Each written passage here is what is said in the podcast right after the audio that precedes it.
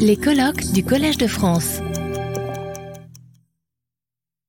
Bon, mais j'ai le plaisir de vous introduire, euh, d'introduire euh, celui que vous connaissez tous, Antoine Compagnon. Donc, euh, il va nous parler de Pierre Abraham, écrivain et tentative au collège. Alors, je vois que Pierre Michel ne sait pas très bien qui est Pierre Abraham. Alors, je suppose que c'est votre cas à la plupart. Quand j'avais 20 ans, tout le monde connaissait Pierre Abraham. Pierre Abraham était le directeur de la revue Europe entre 1949 et 1974. Et la revue Europe était une revue qui comptait beaucoup, puisqu'elle appartenait à la nébuleuse euh, du Parti communiste français. Et il était difficile de l'ignorer. Hein. La revue existe toujours. Je vous rappelle qu'elle a été fondée euh, au lendemain de la Première Guerre mondiale par euh, Romain Roland. C'est une grande revue alors c'est bizarre parce que je vais vous parler de quelqu'un, Pierre Abraham, que donc la plupart d'entre vous, euh, si je comprends bien, ne connaissent pas.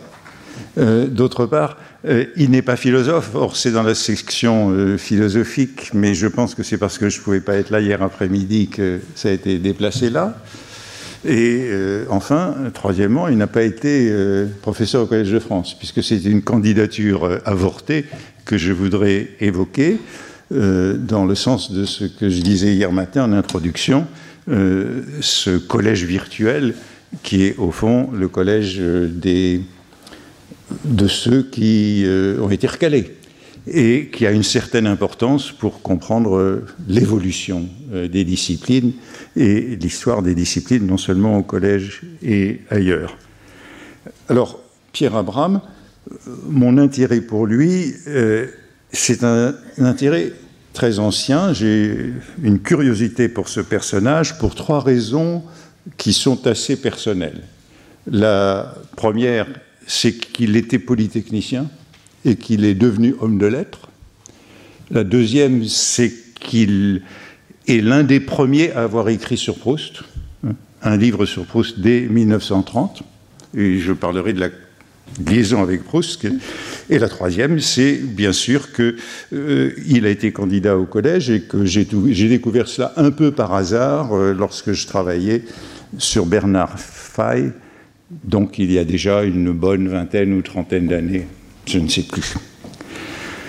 Il est le dernier des trois frères qui sont, en tout cas lui, et euh, Jean-Richard Bloch, assez bien connu. Alors, je ne sais pas si Jean-Richard Bloch, ça vous dit encore quelque chose, mais c'était un grand romancier communiste.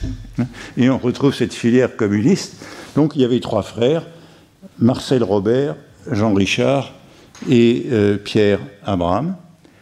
Euh, Pierre Abraham, à la fin de sa vie, en 1971, a publié un livre intitulé Les Trois Frères aux éditeurs français réunis et vous voyez que ce livre est préfacé par euh, Jacques Duclos, euh, ce qui euh, confirme que cette liaison fonctionne toujours.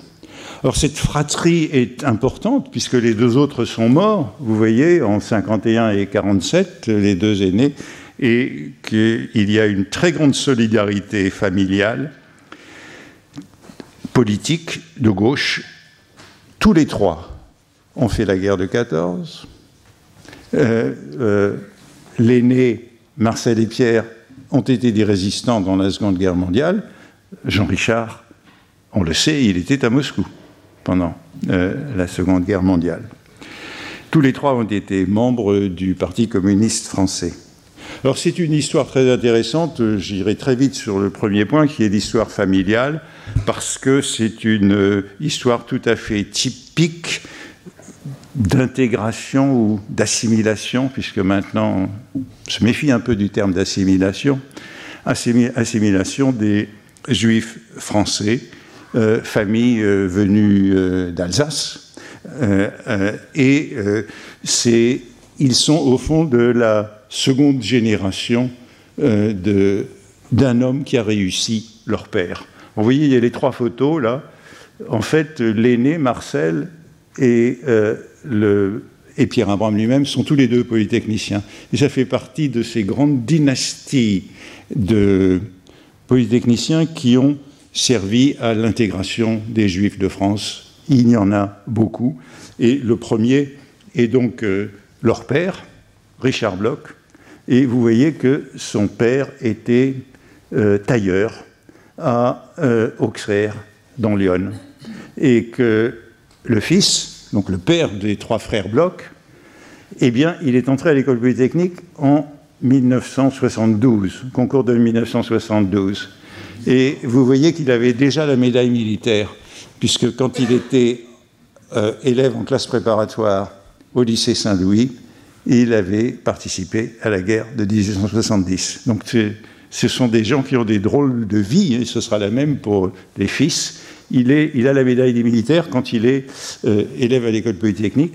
Et ensuite, vous voyez, il, va, est pris dans le corps des ponts et chaussées. Hein. il sort à un très bon rang de l'école, neuvième sur une liste de 273, onzième sur une liste de 207, et c'est un exemple donc tout à fait, tout à fait exemplaire de ce qu'a été l'intégration de ces, euh, juifs euh, alsaciens et lorrains euh, qui ont choisi la France après 1870. Hein.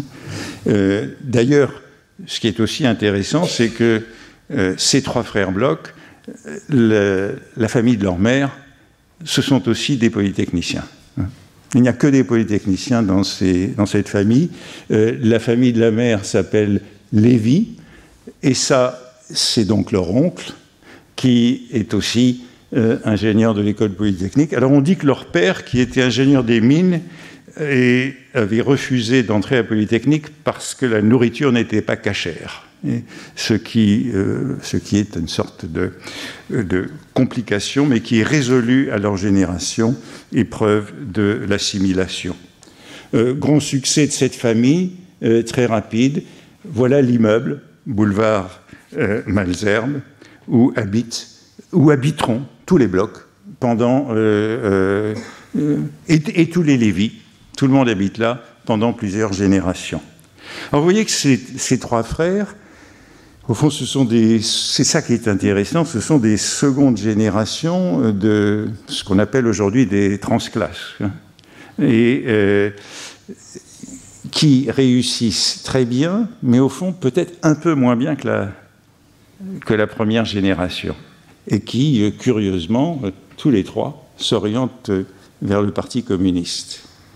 Alors que leur père, voici la nécrologie du père, l'ingénieur des ponts et chaussées, il est membre du consistoire et il est membre de, de, de l'Alliance israélite. Euh, euh, il est, euh, j'oublie quel est exactement son titre, et il restera une grande figure du judaïsme français, hein, cet ingénieur des ponts et chaussées. Il est membre du comité central de l'Alliance israélite et il est membre du consistoire de Paris. Hein. Donc c'est ce qui est perdu à la génération suivante. Et donc vous voyez de grandes nécrologies dans l'univers dans israélite au, nom de l'Alliance et au nom du consistoire. Alors, d'une certaine façon, ces, jeunes gens, ils sont un peu prédestinés au Collège de France, puisque leur père, euh, Richard Bloch, a une sœur dont le mari n'est autre que Sylvain Lévy, professeur de sanskrit au Collège de France. Hein, et on voit que dès cette génération, il y a ce euh, milieu est tout à fait présent, Sylvain Lévy, qui sera euh, le président de l'Alliance israélite universelle euh, dans les années 20. Et ses trois fils, qui réussissent assez bien, hein, les deux polytechniciens et le romancier Jean-Richard Bloch, je pense qu'ils ont eu des enfances assez dures, puisque leur père leur faisait faire des mathématiques à haute dose, pour les faire entrer à Polytechnique. Hein, il n'était pas question de faire autre chose.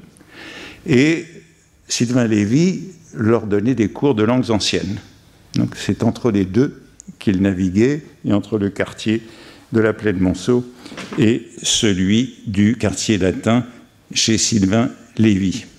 Voilà l'affiche du fils Bloch l'aîné, Marcel, à l'école polytechnique. Et vous voyez pourquoi je dis qu'il a dû beaucoup souffrir. Vous voyez qu'il est entré à Polytechnique euh, à un très bon rang, 56e, enfin c'est pas mal, et qu'à la sortie, il était quasi dernier. Ce qui prouve que c'est une trajectoire qui montre qu'on n'était pas tout à fait euh, fait pour suivre cette euh, carrière. Alors les uns et les autres, je disais, feront de très belles guerres. La connexion avec Proust, elle est liée aussi à l'école polytechnique et aux ingénieurs des ponts et chaussées. le, Pierre Abraham raconte dans ce livre Les Trois Frères que lors des vacances de Pâques en 1899 à Biarritz, il a été victime d'une, en pleine affaire Dreyfus, euh, de persécution antisémite.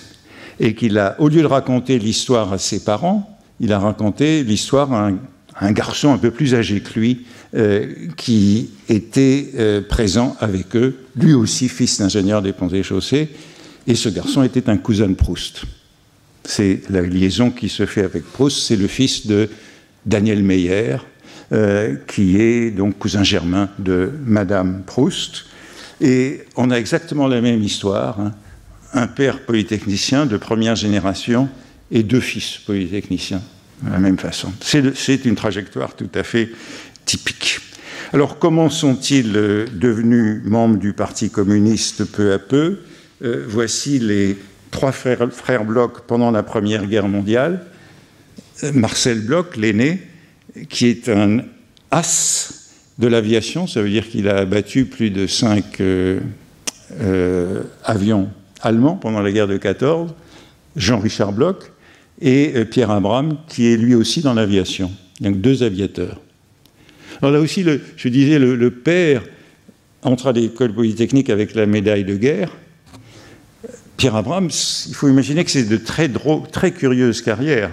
Il est reçu à l'école polytechnique en 1913. Il fait un an d'école, puis cinq ans de guerre. Et il retourne à l'école en 1919, officier avec la Légion d'honneur et beaucoup de décorations. Et eh bien, il quitte aussitôt, très vite, euh, la carrière euh, d'ingénieur pour, pour faire des recherches, et c'est le grand projet qu'il aura durant toute sa vie, et sur lequel il sera candidat au Collège de France, des recherches sur ce qu'il appelle la création intellectuelle. Dès les années 20, il s'intéresse à la création intellectuelle et il euh, publie des articles à partir de 1926, par exemple sur Balzac. Euh, alors voilà, il s'intéresse à ce qu'on appelle la morphologie dans cette époque, et euh, c'est un scientisme qui peut laisser un peu perplexe, mais euh, l'un de ses premiers articles, ce sont sur des statistiques chez Balzac, dont je vous donne le résumé. Il a rapproché les résultats numériques obtenus en étudiant la couleur des yeux et la couleur des cheveux chez Balzac.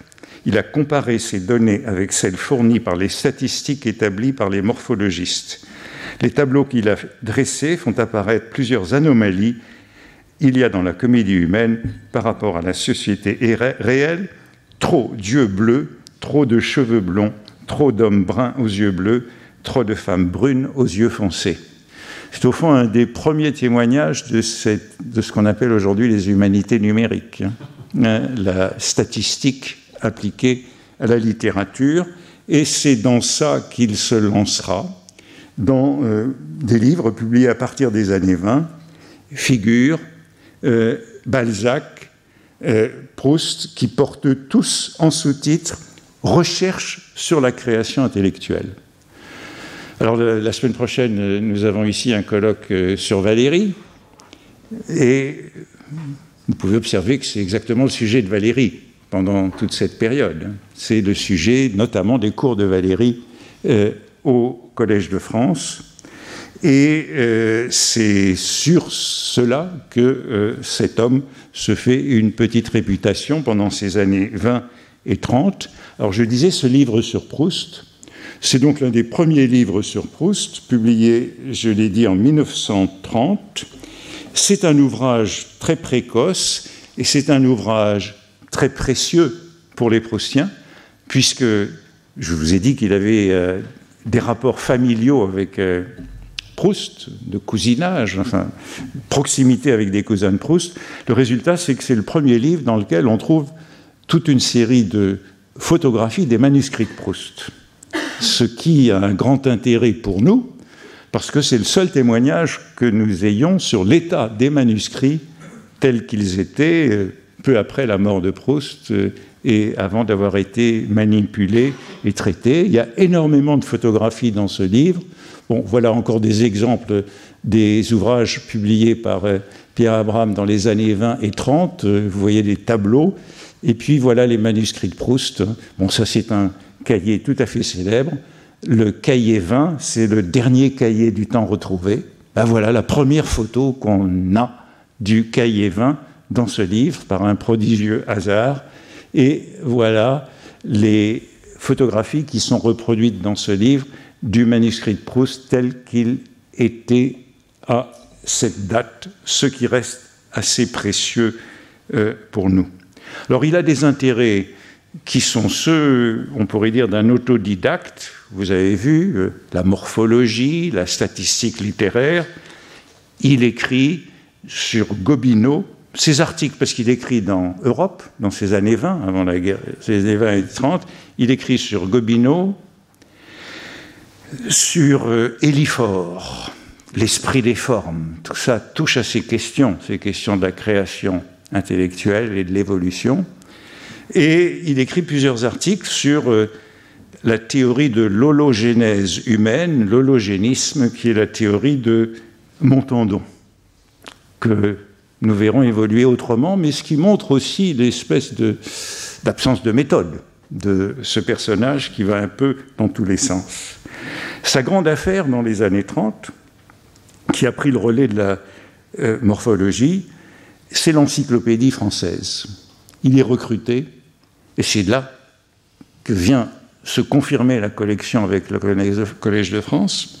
L'encyclopédie française est lancée par Anatole de Monzy, euh, ministre de l'Éducation nationale, et euh, qui choisit euh, Lucien Fèvre, qui est titulaire de la chaire d'histoire moderne au Collège de France, comme secrétaire général. Hein. Lucien Fèvre est le secrétaire général de l'encyclopédie française, et c'est lui qui recrute Pierre Abraham, qui se fait appeler Pierre Abraham. Hein. Pierre Abraham, ce sont son premier et deuxième prénom, qui le recrute pour les volumes 16 et 17 de l'Encyclopédie française, qui sont les premiers qui sont prêts, parce que cet homme est efficace, et qui sont les volumes sur les arts et littérature. Alors, je n'ai pas le temps de parler de cette entreprise. Hein. C'est une entreprise qui est lancée par euh, Monzi pour euh, euh, faire concurrence aux encyclopédies euh, soviétiques et autres, et allemandes, qui sont lancées dans la même période. Et ces deux volumes, Art et littérature, sont donc les premiers euh, qui sont prêts. Et l'avant-propos du volume 16 est signé par Valérie. Hein. Et c'est publié en 1935, donc c'est au fond l'avant-propos de son cours du Collège de France. Et ça s'appelle, euh, dans mon souvenir, réflexion sur. Non, notion générale de l'art. Notion générale de l'art. Et c'est, au fond, l'introduction de ce qu'il fera euh, au Collège de France lorsqu'il sera candidat et élu euh, l'année suivante. On trouve dans ce texte de Valérie, au fond, tous les rudiments du, en quelques pages de ce qui sera son cours ici pendant huit ans. Euh, Pierre Abraham donc participe à la résistance, à la libération de Nice. Euh, en 1944, il est conseiller municipal de Nice. Il est en même temps lieutenant-colonel de réserve dans l'armée de l'air. Et à la libération, il est secrétaire du directoire interallié de l'air à Berlin. Donc il est à Berlin en poste en 1945 lorsqu'il est candidat au Collège de France. Et je dirai quelques mots de cet épisode. Alors cette candidature, vous l'avez compris, elle est poussée par Lucien Fèvre, mais euh, vous voyez que Pierre Abraham est, pour ainsi dire, un enfant de la balle. il est le neveu de Sylvain Lévy. Lorsqu'il allait chez Sylvain Lévy faire des cours euh, de langues anciennes, il y avait rencontré Jules Bloch, qui est le successeur de Sylvain Lévy dans la chaire de sanskrit au Collège de France, et il connaît bien Marcel Mauss, qu'il a fréquenté chez Sylvain Lévy. Euh, j'étais donc euh, tombé sur lui un peu par hasard quand j'avais travaillé sur Bernard Fay, et euh, voici l'encyclopédie, hein, le volume Art et littérature, le tome 17, fait par 16 et 17 par Pierre Abraham. et voici donc le rapport de présentation de. Alors, comme les rapports de présentation du collège, il n'y a pas de nom, hein, ils sont anonymes. Donc, lorsque j'ai lu ce rapport de présentation il y a un certain nombre d'années, euh, je ne savais pas qui était le candidat défendu par Lucien Fèvre. Alors, je vais vous dire un mot de cette assemblée. Alors, c'est la succession de Paul Valéry. Hein. c'est la succession de Paul Valéry qui vient de mourir. Et euh, il est mort en juillet 1945 et c'est l'Assemblée du 18 novembre 1945. C'est une assemblée importante parce que c'est la première assemblée où euh, tous les professeurs sont de nouveau présents. Ceux qui étaient partis aux États-Unis, euh, il y avait André Meyer, il y avait Mandelbrot, tous ceux qui étaient partis en 40 sont revenus. Donc c'est la première assemblée où euh, quasi tout le monde est présent. Il y a seulement quatre absents, vous allez le voir. Euh, et, il y, a eu deux morts euh, depuis l'Assemblée précédente, Paul Valéry et Pelliot, hein, le grand spécialiste de la Chine. Et euh, Langevin vient d'être restauré, hein, puisque Langevin, comme l'évoquait tout à l'heure Jean-Claude Casanova, Langevin qui avait été révoqué par, sous pression des Allemands, on lui donne des années supplémentaires. Il va récupérer, bien qu'il ait plus que l'âge de la retraite, il revient. Donc reviennent ceux qui ont été euh, euh, chassés euh, soit par le statut des Juifs de 40, soit comme Langevin, puisqu'il a été écarté. Si bien que Jules Bloch revient lui aussi dans cette assemblée. je dis et Mendelbrot sont revenus des États-Unis, et il y a donc très peu d'absents et il s'agit de la succession de euh, Valérie. Et voici le rapport de euh, le rapport. Euh,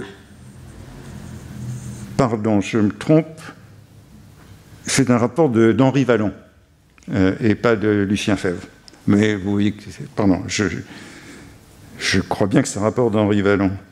Et vous y voyez recherche à travers tous les œuvres de l'esprit donc c'est tout à fait dans la continuité de ce que faisait Valérie. Hein. C'est présenté comme une parfaite continuité de Valérie jusque-là. Euh, euh, recherche sur les œuvres de l'esprit pour les comparer, quelle que soit leur diversité de techniques d'expression, de but, travail à la fois d'investigation étendue et en quelque sorte universelle, d'analyse systématique. Mais si je ne croyais pas l'avoir rencontré, alors lorsqu'il s'agit de confronter mathématiques, littérature, peinture, musique, la difficulté de trouver cet homme ne risque-t-elle pas de paraître insurmontable?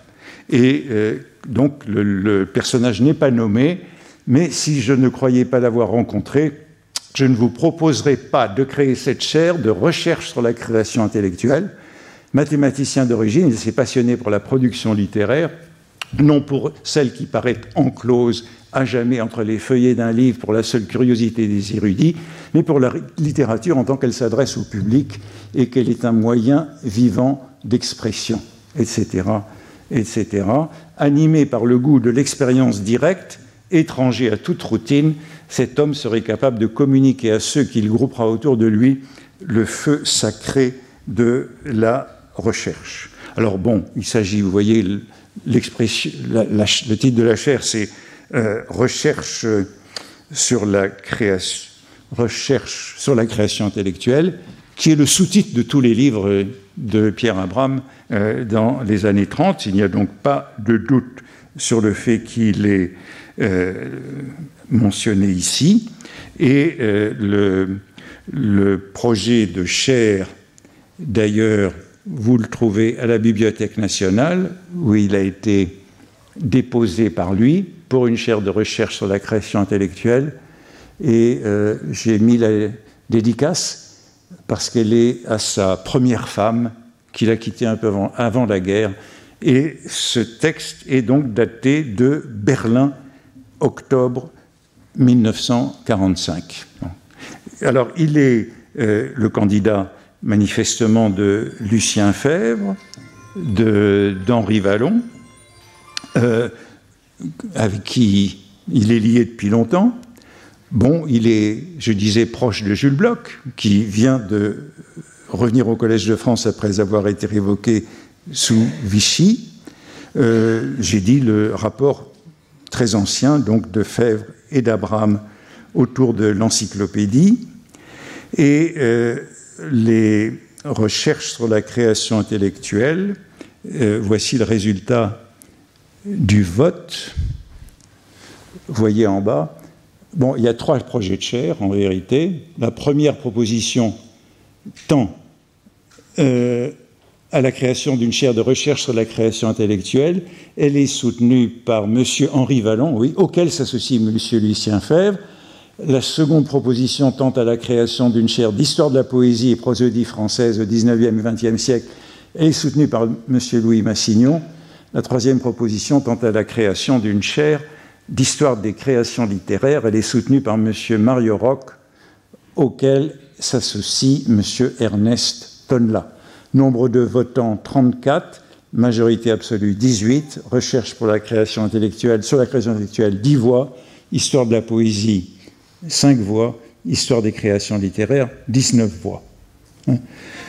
Alors, euh, on peut se demander, euh, euh, évidemment les deux autres, je vous dis qui c'est, euh, pour la poésie française, c'est Yves Gérard Le Dantec, que nous connaissons, puisque c'est lui qui a fait la Pléiade de Baudelaire. Il y a eu quatre, on en est à la, à la quatrième Pléiade de Baudelaire.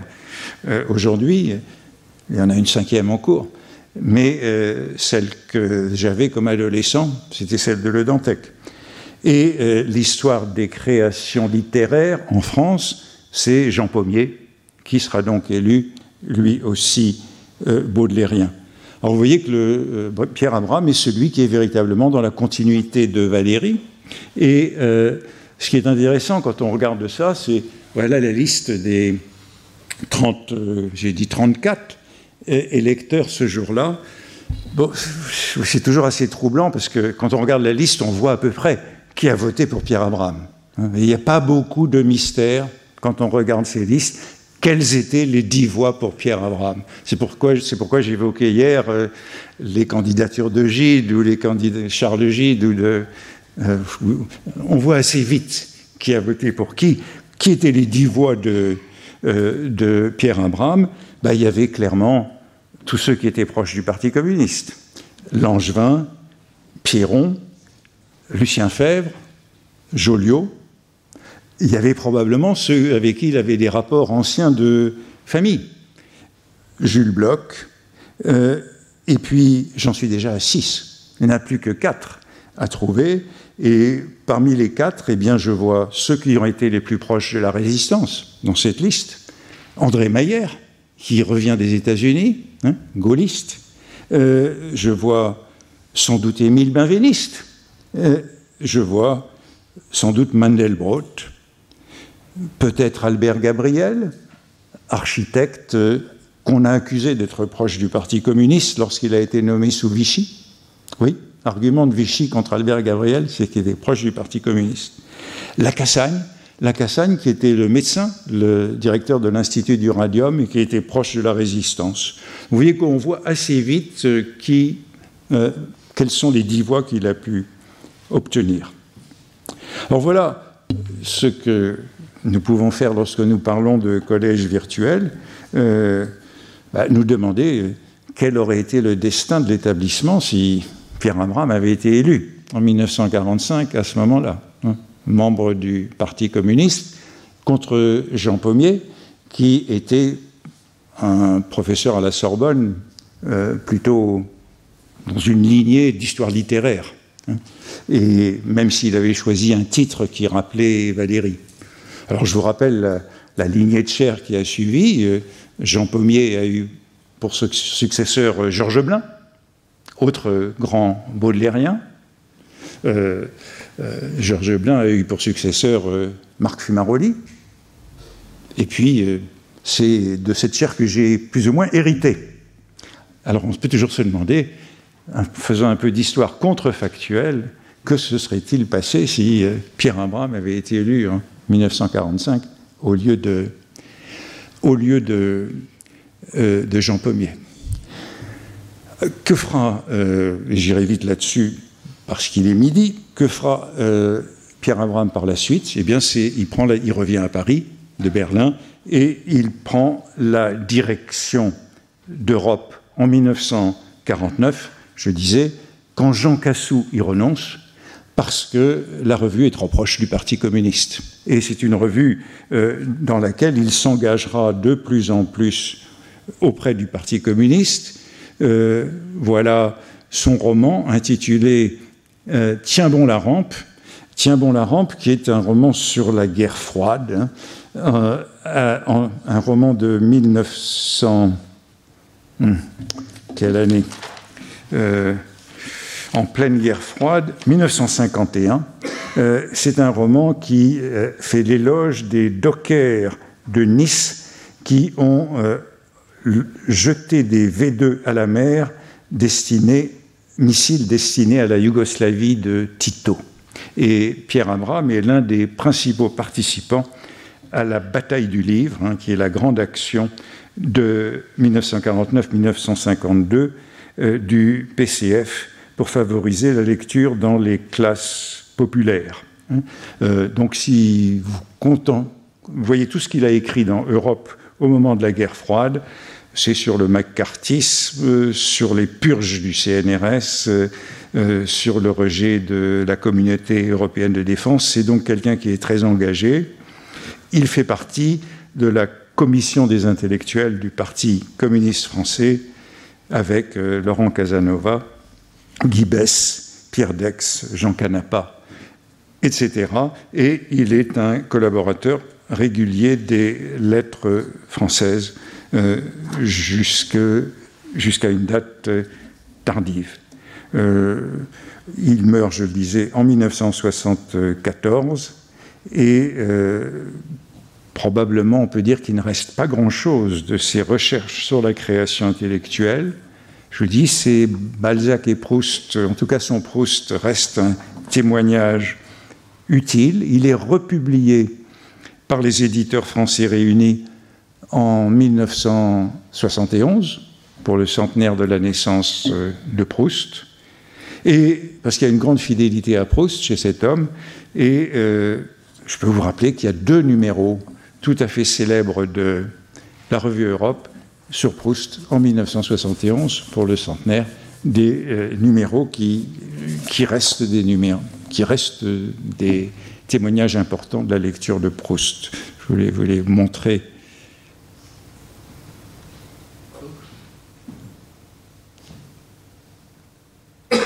Voici ces numéros. 70 hein, euh, et 71 sur Proust. Voilà pour le collège virtuel et euh, cet homme que la plupart d'entre vous ne connaissez pas, euh, mais qui a été candidat au Collège de France, malheureux, en 1945, euh, vraiment au moment où la guerre froide se déclenchait.